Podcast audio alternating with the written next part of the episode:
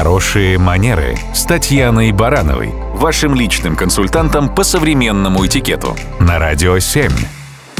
Здравствуйте. Вы когда-нибудь задумывались о том, что такое клиентоориентированность? Порой люди истолковывают это понятие просто как вежливое и учтивое отношение к клиентам. Но одних улыбок и культуры обслуживания недостаточно для того, чтобы клиент не только остался доволен, но и перешел в разряд постоянных, преданных. На эту тему написано много книг и проведено немало исследований.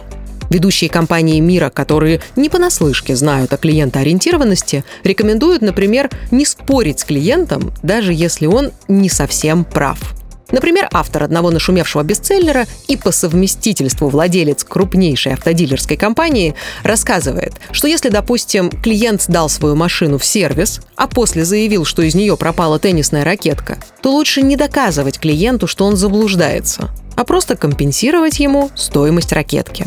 Потому что ценность лояльности постоянного клиента гораздо выше и важнее – Конечно, имеет значение цена претензии. Вероятно, такое правило не сработает, допустим, с предметами роскоши.